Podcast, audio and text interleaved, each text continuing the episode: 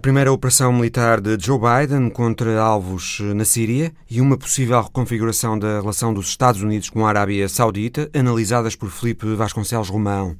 A presença militar estrangeira no Afeganistão, com a análise da especialista alemã em assuntos de defesa e segurança Iana Pulharine, ainda as sanções da União Europeia contra quatro dirigentes russos, a tensão na Arménia e a reportagem da correspondente Rosário Salgueiro com os impactos da crise pandémica em Toulouse, sede da Airbus. São temas para o Visão Global. Bem-vindos.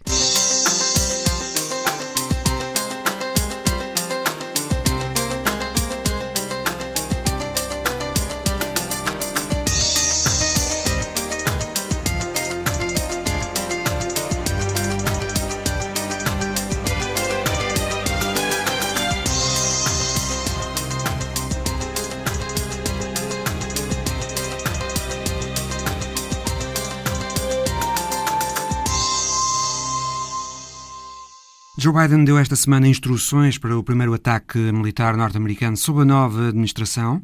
Aviões americanos bombardearam uma estrutura das milícias apoiadas pelo Irão na fronteira da Síria com o Iraque.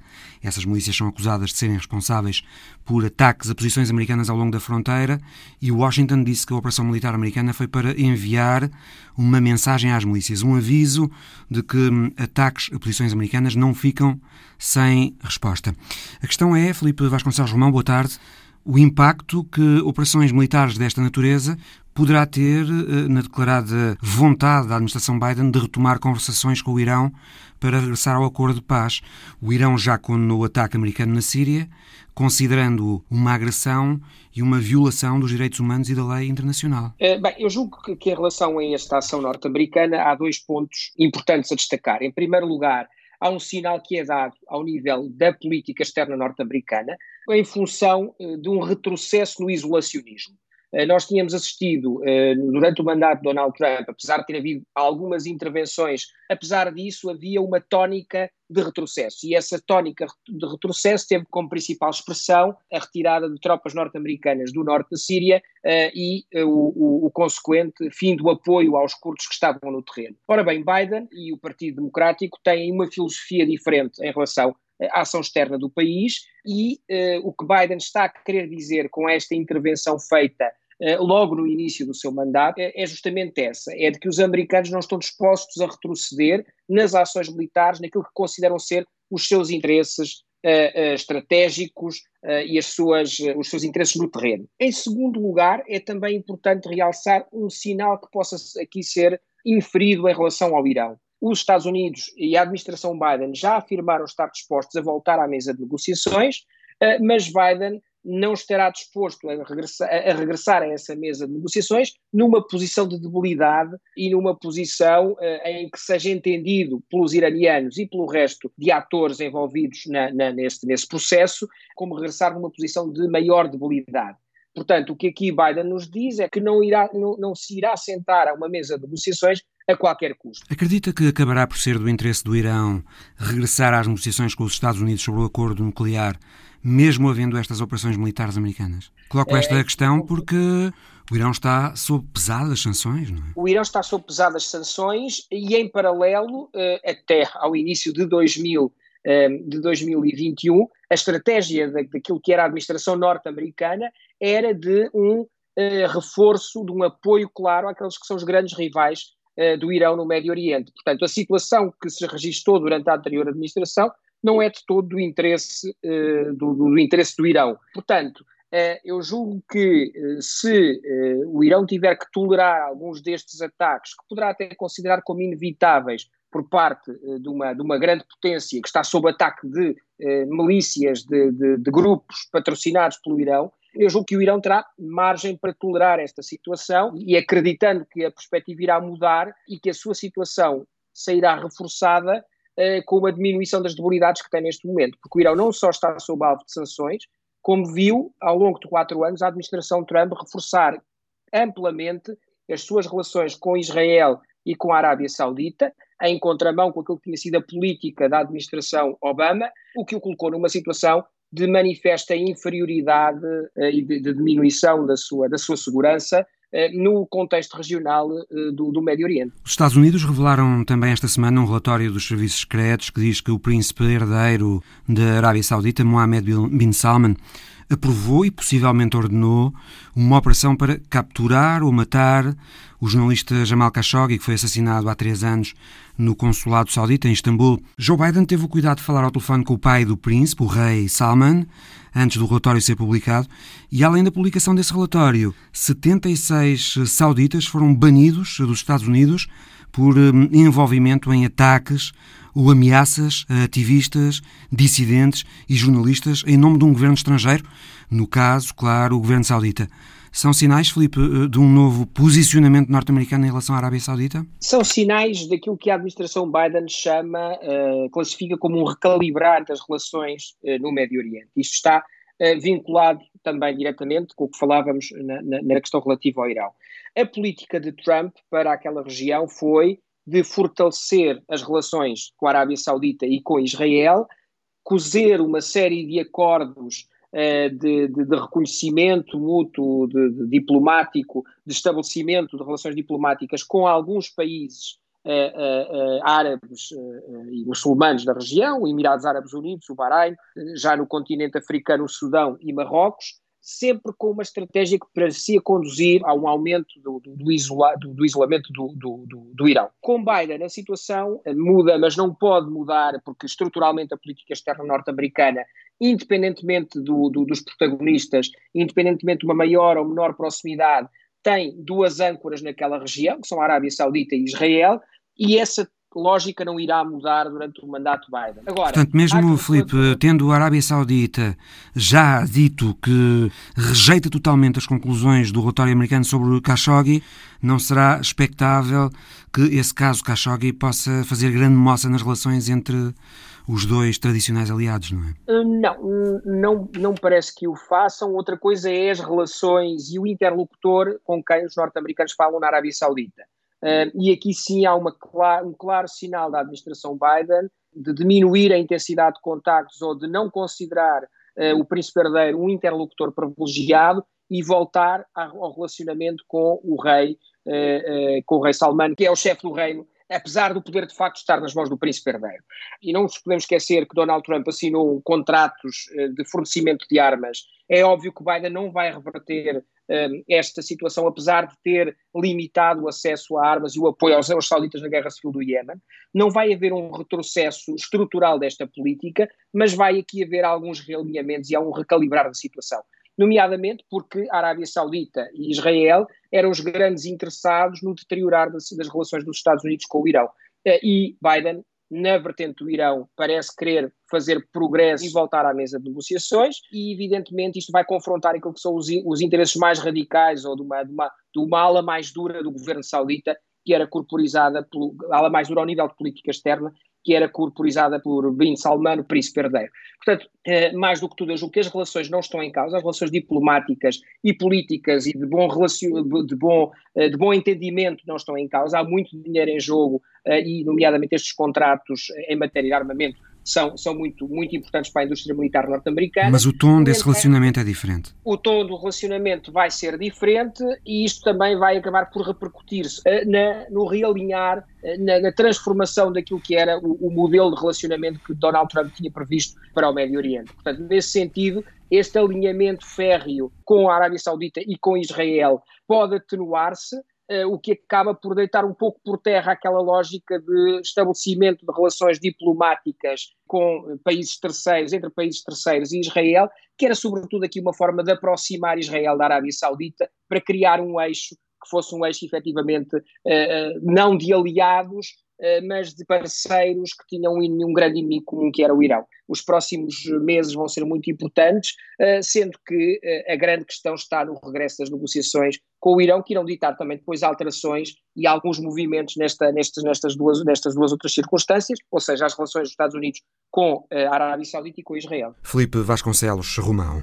Entretanto, Joe Biden disse que faz esta segunda-feira uma declaração sobre a Arábia Saudita.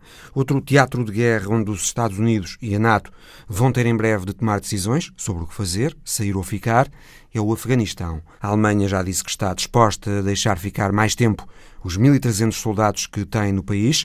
Este é o tema da conversa a seguir com Iana Pulherini, especialista em assuntos de segurança e defesa do European Council on Foreign Relations. German Defense Minister Annegret Kramp-Karrenbauer, a ministra germânica da Defesa Annegret Kramp-Karrenbauer, disse que a missão militar alemã no Afeganistão, com data marcada para terminar no final de março, pode ser alargada até 31 de janeiro de 2022. E a nova administração americana está a rever o acordo de 2020 com os talibã, prevê a retirada das tropas estrangeiras até ao dia 1 de maio. É o que é certo fazer, na sua opinião? Prolongar a missão militar internacional no Afeganistão? The foreign military mission in, in Afghanistan? Acho absolutamente que é o melhor a fazer. Penso que a ideia da administração Trump de retirar as tropas até ao final de abril deste ano foi precipitada. E penso que nós, como aliados americanos, devemos dar à nova administração Biden o tempo de que precisa para decidir qual a direção que quer seguir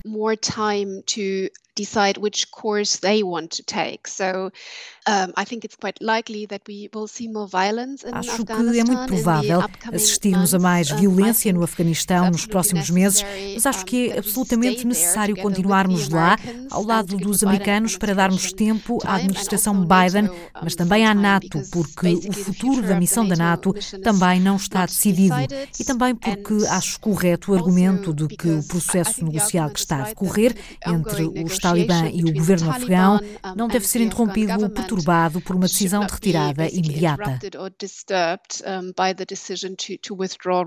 Annegret Kramp-Karrenbauer disse que uma retirada prematura das tropas da NATO pode comprometer essas conversações de paz entre o governo afegão e os Talibã.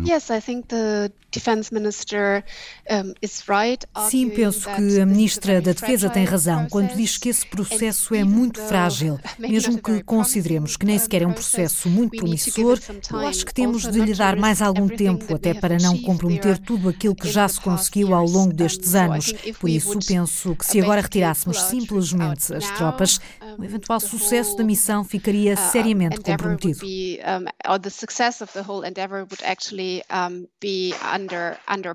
Yana, uh, Joe Biden is now the fourth. Joe Biden é já o quarto presidente americano em 20 anos a ter de enfrentar esta questão afegã.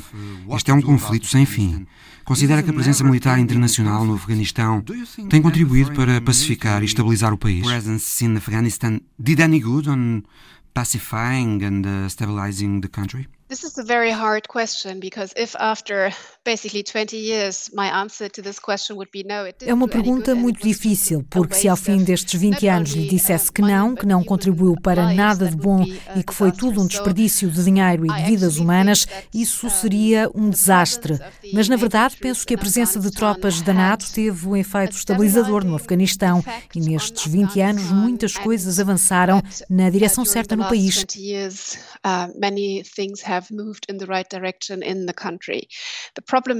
O problema é que os sucessos obtidos não são sustentáveis e, por isso, no momento em que as tropas estrangeiras deixarem o país, penso que a possibilidade é elevada de que tudo colapse de novo que os talibã voltem a comandar e que volte tudo a ser como antes. Um aspecto positivo, talvez não tanto para os afegãos, mas para o Ocidente, é que não vimos qualquer ataque terrorista organizado a partir do Afeganistão nestes 20 anos depois do 11 de setembro. Diria que isso também é um sucesso da missão.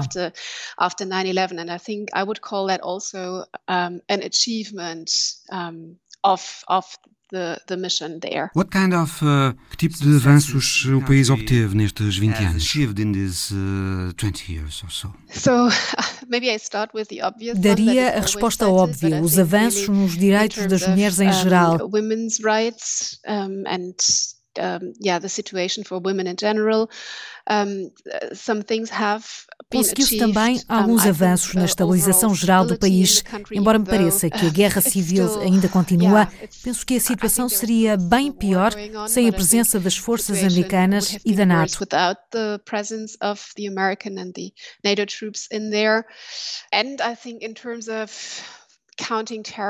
E no que diz respeito ao terrorismo, penso que a missão tem sido bem sucedida. Mas claro que a situação está longe de ser ideal e algumas coisas que se conseguiram foram, entretanto, desbaratadas.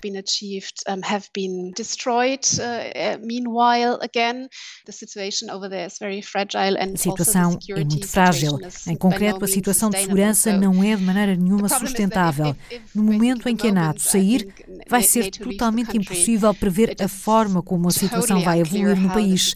Esse é o verdadeiro problema, não se ter conseguido uma paz duradoura no Afeganistão.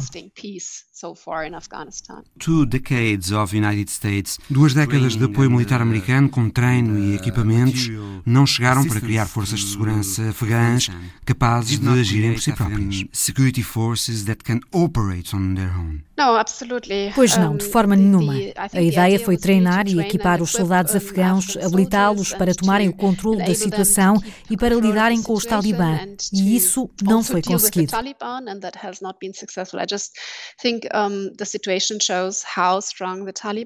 Eu penso que isso mostra a força dos talibã e como não fomos capazes de mudar a situação estrutural interna do Afeganistão. Falhou o objetivo de reforçar o governo afegão.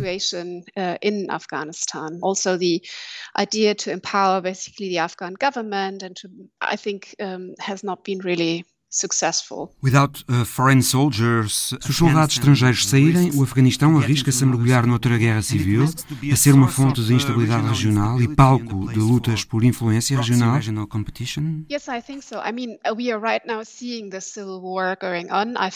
Sim, na verdade, acho que a guerra civil não acabou. Pode intensificar-se se as tropas da NATO saírem do país. Temo que a situação interna de segurança no país vá deteriorar-se ainda mais e temo que o país vá tornar-se outra vez uma fonte de terrorismo internacional, como era antes de 2001.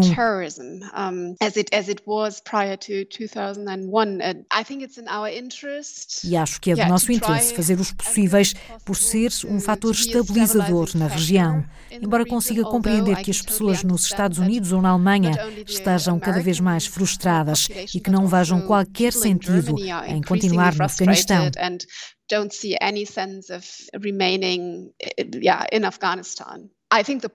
Acho que a pressão sobre os governos ocidentais que participam na missão está a crescer desmesuradamente. Uma pressão para trazer as tropas para casa. Mais tarde ou mais cedo, vai chegar um momento em que, por causa das pressões internas, as tropas da NATO serão ou substancialmente reduzidas ou retiradas por completo. E penso que a única coisa que podemos fazer até lá é tentar estabilizar o país o mais que pudermos e fazê-lo da forma mais sustentável que conseguirmos as sustainable as possible. Ao large the terrorist threat, quão grande é a ameaça terrorista hoje, ou quanto pode vir a ser no futuro, considerando que os talibã não apoiam uma agenda jihadista global? Global Jihadi Agenda. Well, I think é imprevisível, mas o que aconteceu antes de 2001 mostrou que o Afeganistão pode de facto ser um porto seguro para o terrorismo e pode facilmente voltar a sê-lo no futuro again in the future, I would say. Another goal uh, of the mission, outro objetivo da missão é combater o tráfico de droga e prevenir ondas migratórias. Isto são ameaças para a Europa, em especial. Europe, in particular, isn't it? Yeah, I think that's Sim, penso que essa seria a primeira razão que a ministra alemã da Defesa lhe iria dar para defender a continuidade das tropas alemãs no país e para defender que ainda não é o momento de retirar. Na verdade, nesta altura, os afegãos são o segundo maior grupo de requerentes de asilo na Alemanha.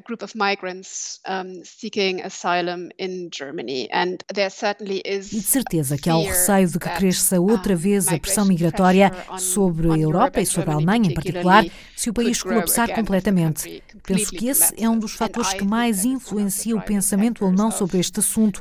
Não só estabilizar o país para combater o terrorismo, mas também prevenir uma nova onda migratória para a Europa e para a Alemanha. Migration to Europe and Germany. Meanwhile, this mission, um, this mission costs. Entretanto, esta missão está a custar aos Estados Unidos mais de 50 mil milhões de dólares anuais. Isto é um fator que Joe Biden tem de considerar na decisão de sair ou ficar mais algum tempo no Afeganistão in Afghanistan. Absolutely, and I think uh, now in times of COVID, uh, completamente. E acho que nestes tempos de Covid a pressão será imensa sobre o orçamento americano e o mesmo serve para a Europa e para a Alemanha por causa dos custos económicos da pandemia vai haver fortes pressões sobre os orçamentos de defesa.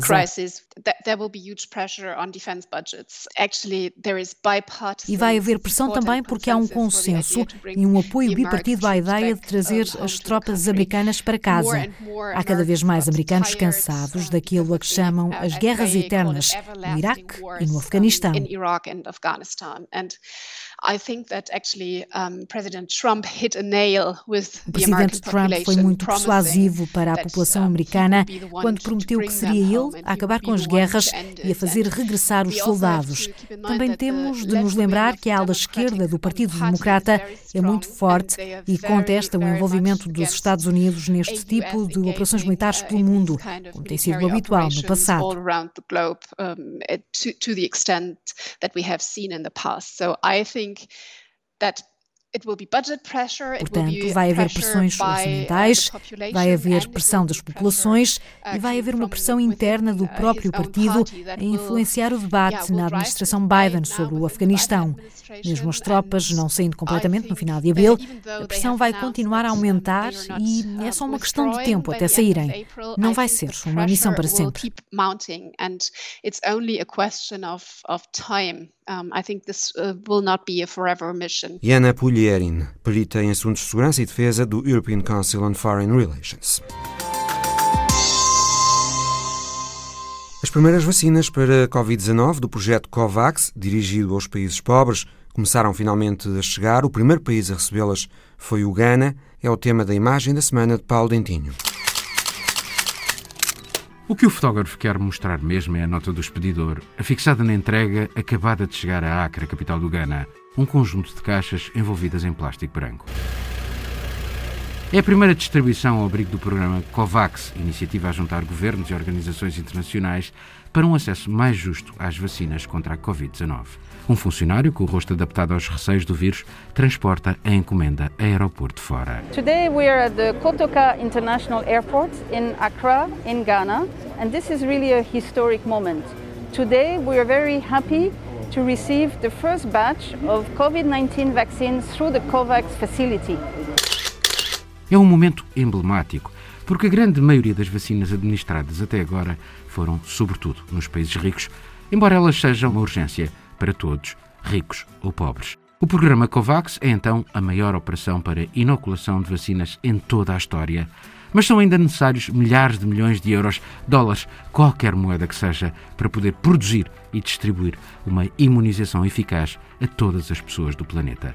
Mais ou mais porque para fabricar estas vacinas são necessários componentes que chegam de várias partes do mundo e alguns ingredientes são muito difíceis de arranjar. Mas ajudar os outros é, ou deveria ser sempre, um imperativo. We're really happy because they're going to benefit a large number of beneficiaries in Ghana. Ghana is the first country to receive the COVAX vaccines. O Ghana recebeu as primeiras vacinas do projeto COVAX na quarta-feira, entretanto, também a Costa do Marfim já recebeu as primeiras doses. O projeto COVAX diz que tem estoques suficientes de vacinas para inocular 20% da população de cada país até ao final do ano, mas a Organização Mundial de Saúde já veio denunciar que há países neste momento a celebrar acordos de fornecimento com as farmacêuticas que, sem dúvida, comprometem os objetivos de fornecimento estabelecidos para o programa COVAX.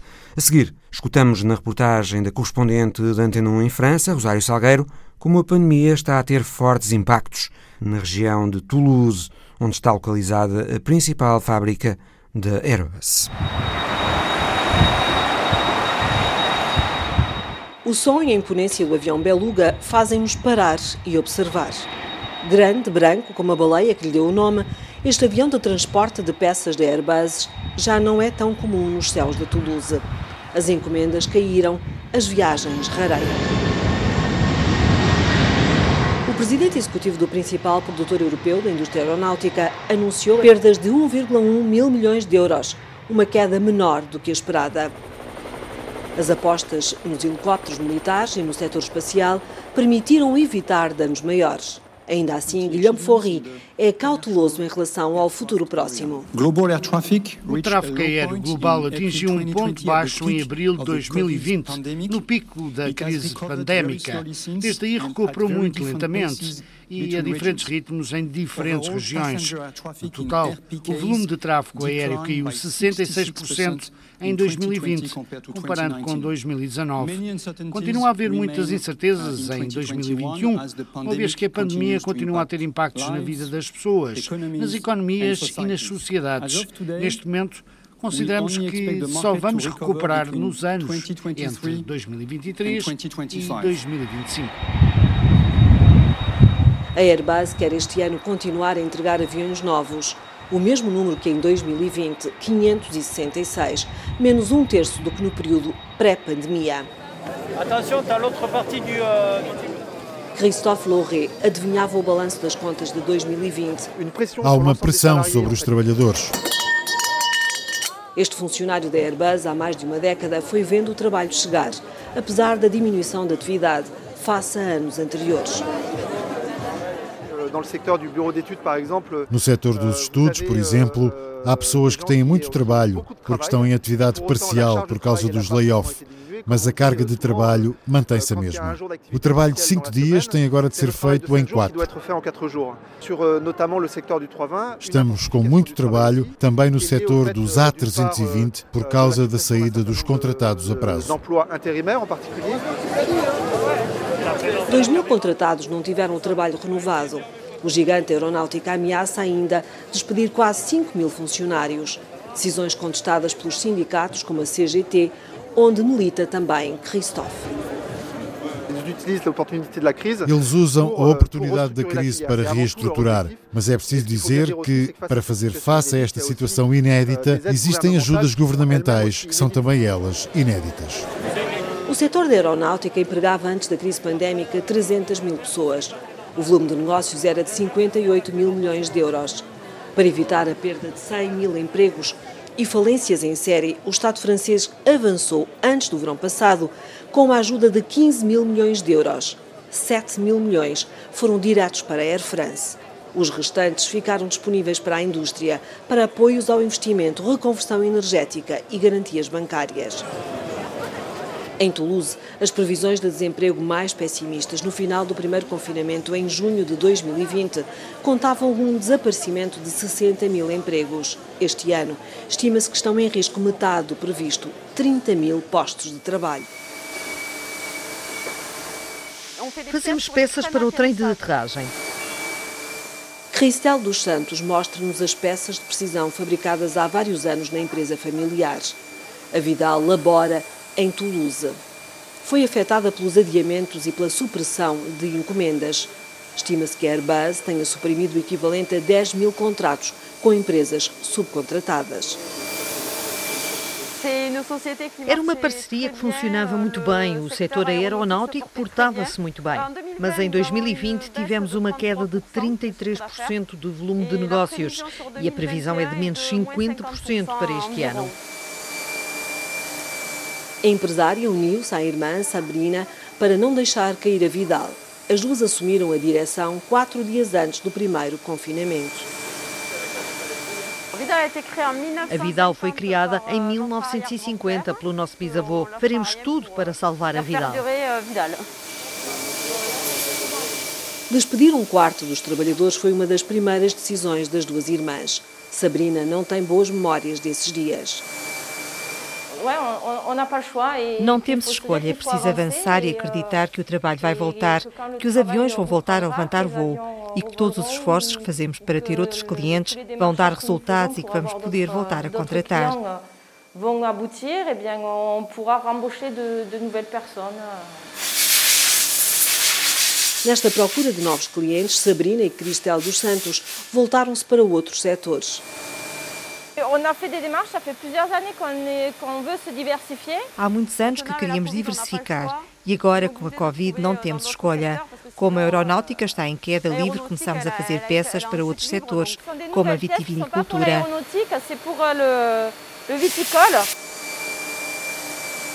A peça metálica tem a forma de um gargalo de garrafa. É um molde resistente para a película que envolve e ornamenta as garrafas. Sabrina explica a visão global, exemplificando com uma garrafa de vinho de Pinhel, a terra portuguesa de onde veio a família há várias décadas. Trabalhamos apenas para fabricar esta película. A Vidal está a reinventar-se, com muitos trabalhadores despedidos da indústria aeronáutica.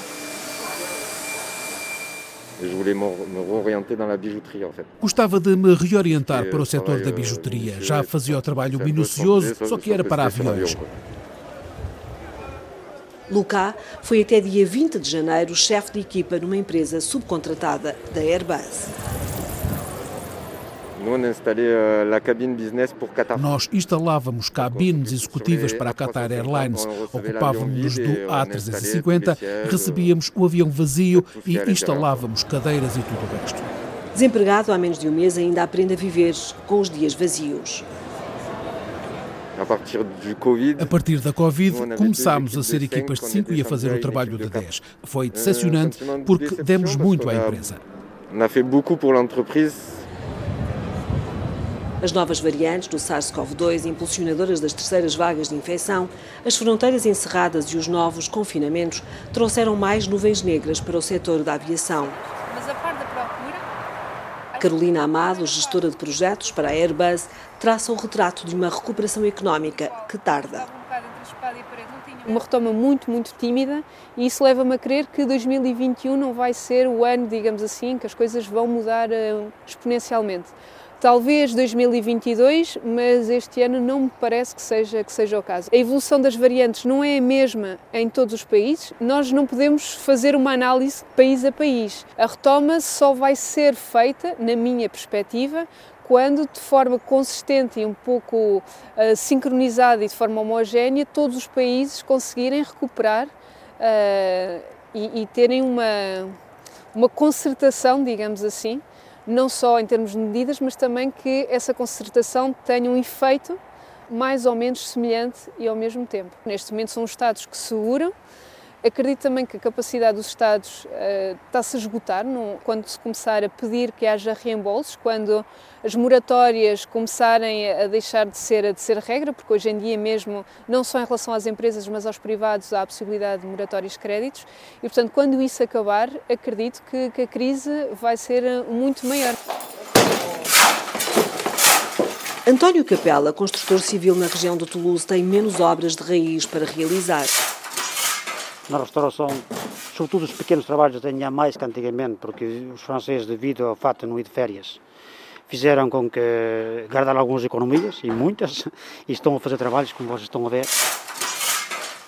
O presidente da Federação da Construção Civil da região conta também ao Visão Global que a crise da aeronáutica é como um castelo de cartas, está a derrubar toda a vida económica da região.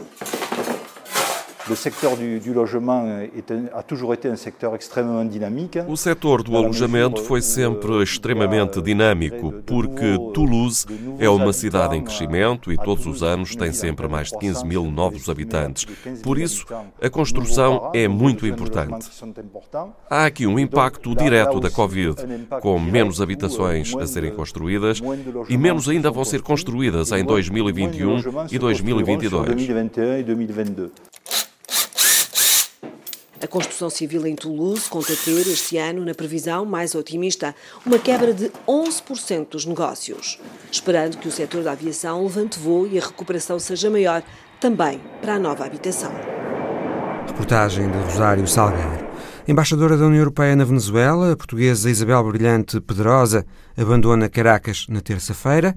A embaixadora recebeu ordem de expulsão depois de a União Europeia ter decretado mais sanções contra dirigentes venezuelanos, ainda por causa das eleições legislativas de dezembro que deram a Nicolás Maduro o controle do Parlamento e que a União Europeia considera fraudulentas. As sanções, o congelamento de ativos e a proibição de entrar no espaço europeu são as mesmas que foram decretadas contra quatro dirigentes russos por causa da prisão do opositor Alexei Navalny. Conversamos sobre estas sanções a seguir com José Milhazes. José Milhazes, pela primeira vez desde que existe o novo mecanismo que facilita a imposição de sanções por abusos de direitos humanos, a União Europeia decidiu impor sanções contra quatro oficiais russos que ficam com ativos eh, congelados e proibidos de entrar no espaço da União Europeia. O embaixador russo na União Europeia, Vladimir Shizov, reagiu entretanto, dizendo que este gesto foi uma oportunidade perdida para reparar as relações entre a União Europeia e a Rússia. Quer dizer, eu não estou de acordo com o, o embaixador, mas a verdade é que estas sanções não têm qualquer tipo de sentido. É, são uma prova clara da impotência da União Europeia de, a uma só voz, tomar posições face à Rússia. E para tentar, digamos, encobrir a sua fraqueza, escolhe alguns nomes de alguns uh, dirigentes russos para impor sanções. Mas isso em nada afeta essas personagens e uh, uh, em nada, digamos, vai ajudar na libertação de Navalny. Em nada seja, afeta esses indivíduos? Porquê, José? Primeiro, eles já antes disso não iam à União Europeia como pessoas de tão alto nível já não iam à União Europeia aconselhados pelas autoridades russas descansar eh, ou ir jogar eh, no casino ou andar de iate, daí que os prejuízos não são eh, grandes para eles. E o congelamento de ativos? Eh, o congelamento de ativos. Primeiro é preciso que eles tenham esses ativos dentro da União Europeia e que eles sejam efetivamente eh, congelados e, e, que haja realmente esses ativos. Porque normalmente eh, ativos destas personalidades que não podem ter contas bancárias nem muitas outras coisas no estrangeiro são feitas através de offshores e de segundas e terceiras pessoas. Daí que isso não vai afetar nada uh, essas pessoas e efetivamente uh, mesmo os uh, apoiantes de Navalny e os dirigentes da organização uh, de Navalny da luta contra a corrupção consideram isso apenas um ato formal e nada mais. O embaixador russo também disse que as sanções decretadas cuidadosamente evitaram aquilo que se calhar seria um gesto mais assertivo, a suspensão do pipeline Nord Stream 2. Ora, aí está o grande problema. Isso é que seria uma sanção a sério. Mas mas não há unanimidade nem dentro da União Europeia, nem dentro da própria Alemanha, que é, digamos, o principal interessado na construção deste, deste gasoduto. Efetivamente, essa seria uma sanção de peso. As que foram tomadas é só para inglês ver mais nada. Interessante, igualmente, a forma, Zé, como o embaixador russo na União Europeia descreveu estas sanções. Disse ele que são medidas destinadas a não prejudicar a relação romântica que está a florescer entre a União Europeia e a nova administração Biden. Isso, isso aí é, é, o que nós, é o que nós vamos ver, porque Biden já veio dizer que irá pedir contas à Rússia, nomeadamente pela política russa em relação à Ucrânia. Ela afirmou isso na sexta-feira. Daí que vamos ver, neste momento, não se pode dizer que a União Europeia, com estas medidas, agradou a, a, nova administração dos Estados Unidos, porque a União Europeia fica muito aquém das sanções que têm uh, uh, sido tomadas pelos Estados Unidos. Os Estados Unidos uh, preferiam que a União Europeia tivesse tido uma posição mais assertiva, talvez. Claro. Por exemplo, na questão do, do, do, do gasoduto, Washington é claro que a construção deve ser suspensa. E esse é um dos grandes problemas que irá existir e que já, já existe, mas vai ter que ser discutido e resolvido entre a Alemanha e os Estados Unidos e entre a União Europeia e os Estados Unidos. É sabido que dentro da União Europeia há países que defendem fortemente a suspensão da construção, são os países do antigo Bloco Socialista, eh, na sua maioria, e há outros que não.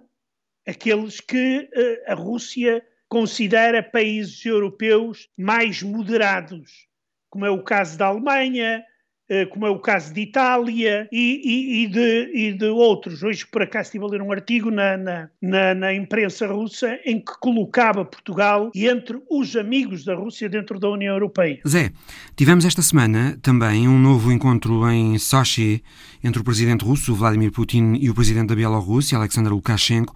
Em setembro, Putin anunciou uma ajuda de 1.500 milhões de dólares à Bielorrússia. Um jornal, o Kommersant, Disse, entretanto, que uma nova ajuda de 3 mil milhões, portanto o dobro, seria discutida neste novo encontro em Sochi. Lukashenko negou, mas o facto é que agradeceu a Putin toda a ajuda que a Rússia tem dado à economia bielorrussa. Há quem aposte, é que o futuro da Bielorrússia é voltar a juntar-se à Rússia num único país, como nos tempos da União Soviética. Nós, neste momento, continuamos a ver uma espécie de jogo de gato e de rato. O gato, neste caso, é a Rússia, o rato é a Bielorrússia de Lukashenko. Lukashenko sabe, e, e, e tem razão, que a Rússia não pode perder a Bielorrússia do ponto de vista da geopolítica. Isso aí pode sair à Rússia em termos financeiros muito, muito caro. Nomeadamente esses 3 mil milhões, que vão acabar por ser concedidos. Uh, Lukashenko, utilizando que a Rússia está aqui encostada à parede, que necessita da Bielorrússia como Estado tampão com a União Europeia, vai sempre exigindo cada vez mais de Putin. Mas, por outro lado, Lukashenko vai também tentando ceder cada vez menos. Por exemplo, uma das coisas importantes para os russos era conseguir com que Lukashenko eh, autorizasse a compra de grandes empresas bielorrussas por empresas russas. E Lukashenko tem feito tudo para não permitir isso. Porque ele sabe perfeitamente que, tendo em conta a política russa, é, isso será um dos caminhos para a anexação da Bielorrússia. Lukashenko fala numa integração, mas é uma integração que, para Lukashenko, tem limites claros. Não é a integração total de dois Estados, mas, como se costuma dizer, a Rússia paga a fatura pela geopolítica e Lukashenko vai fazendo o jogo do rato para tentar escapar a ser definitivamente caçado pelo gato. José Milhazes. A seguir com o correspondente da Antena 1 na Turquia, José Pedro Tavares, a tensa situação na Arménia. Zé Pedro Tavares, eh, desde que foi assinado o acordo de paz que resolveu o conflito com o Azerbaijão por causa de Nagorno-Karabakh, o governo da Arménia ficou sob forte pressão. Primeiro com pedidos sucessivos da oposição para que o governo resigne por causa desse acordo considerado pela oposição humilhante. E agora com as fias militares também abertamente a pedirem o mesmo. A situação política na Arménia ficou esta semana muitíssimo tensa. Tensa uh, e muito complicada. De facto, estamos perante um, um verdadeiro impasse.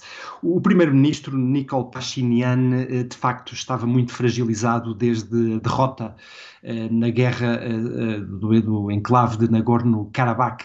Recorde-se que na, na, própria noite em que ele teve que assinar o humilhante acordo de cessar-fogo com o Azerbaijão, multidões invadiram o Parlamento em Yerevan a protestar contra aquilo que de facto eles consideravam uma, uma, uma derrota humilhante para a nação arménia. No Parlamento, a oposição tentou várias vezes a demissão eh, de Nikol Pashinyan, mas este controla eh, ainda a maioria do Parlamento e na quinta-feira passada eh, foi a vez dos militares exigirem a demissão do, do primeiro-ministro, um comunicado assinado por, pelo chefe de Estado, o maior-general das Forças Armadas e pela maioria das, das altas patentes militares uh, do, um, do país. Um, Isso, Zé, depois de o Primeiro-Ministro ter demitido altas patentes uh, militares, não é? Sim, nos últimos dias, uh, antes precisamente de, de, desta, desta crise, tem havido acusações mútuas de quem é a grande responsabilidade de, desta derrota. No fundo, uh, estamos perante ainda uma consequência do, dos acontecimentos há quatro meses atrás no, no enclave de Nagorno-Karabakh. Houve muitas críticas sobre a utilização de mísseis russos, não é? Exatamente. O primeiro-ministro criticou os militares e as opções que os militares tomaram confirmaram, nomeadamente, a utilização de algum armamento russo, mísseis russos, Iskander, na, na, na guerra, e, e os militares culparam o primeiro-ministro de algumas opções que, que tomou na, na altura. Portanto, acusações a crítica muitas... era, era de que esses mísseis seriam ineficazes. Exatamente. E, e o primeiro-ministro demitiu um, um, um general e as, as FIAs militares não gostaram e, e de facto na quinta-feira passada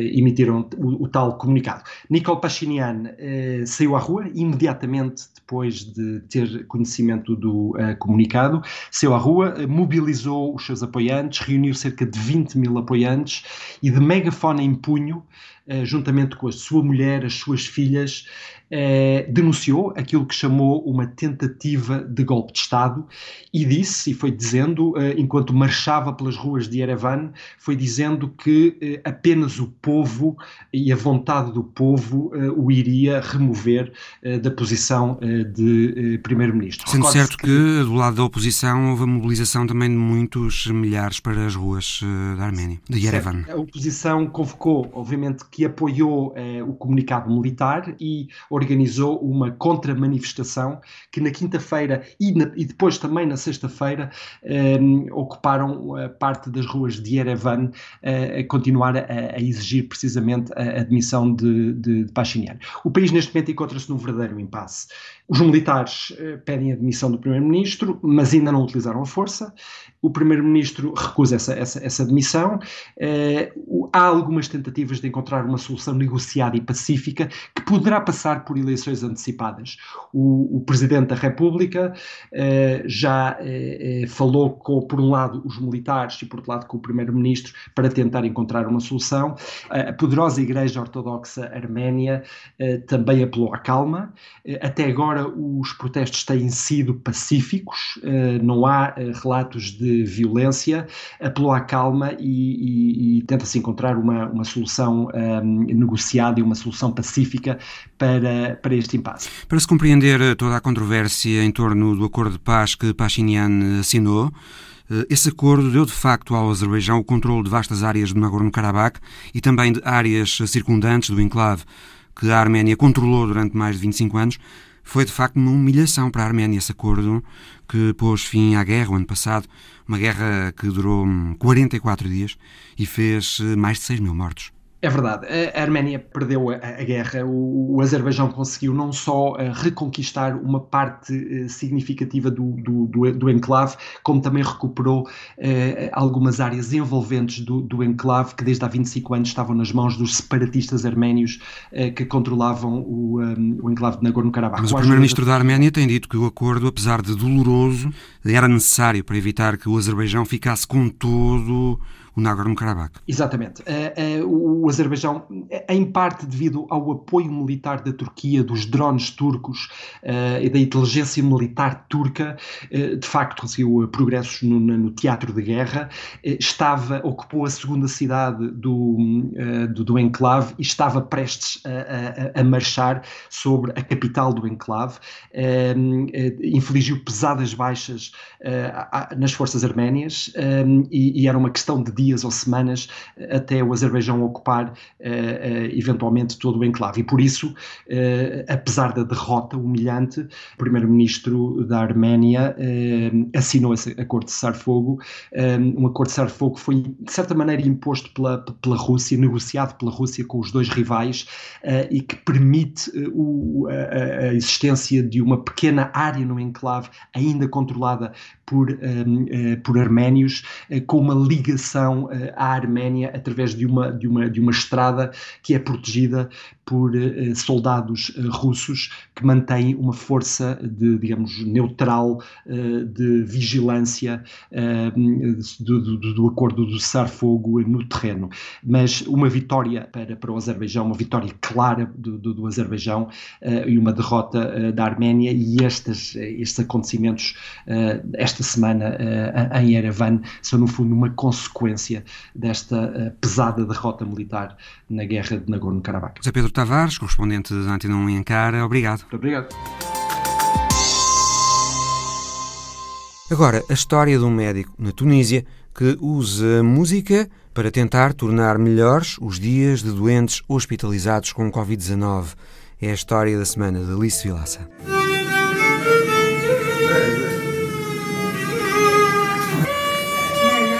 O som do violino percorre os corredores do hospital Edi Shakar, na cidade de Sfax, na Tunísia.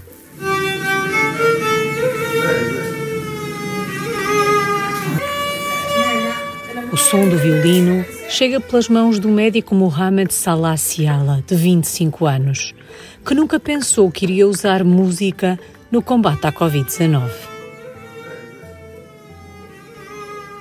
Mas as rondas são agora feitas de violino na mão, com o objetivo de animar e ajudar os doentes que recuperam da Covid-19.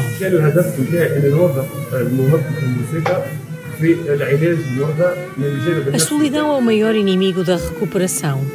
Há doentes isolados e a precisar de um sorriso. E o Dr. Ciala acredita que a música é a melhor companhia. A reação dos pacientes foi imediata. Surpresos pela ronda musical, sorriram, ergueram os punhos, bateram palmas. Rashid Arus, um dos pacientes internados, diz que a música contribui para a sensação de alegria e para esquecer a dor.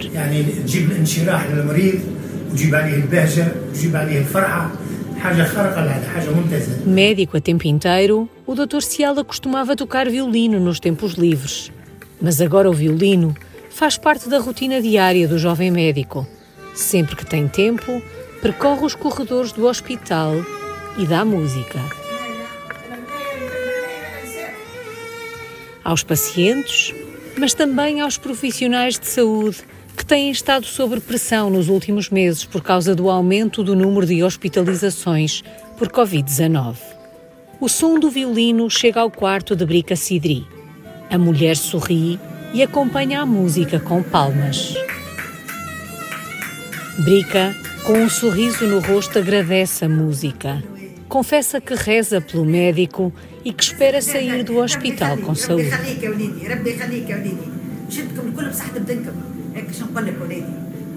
Até lá, Brica e os outros pacientes do hospital Edi Shakar podem contar com as rondas musicais do Dr. Ciala, acompanhado pelo violino.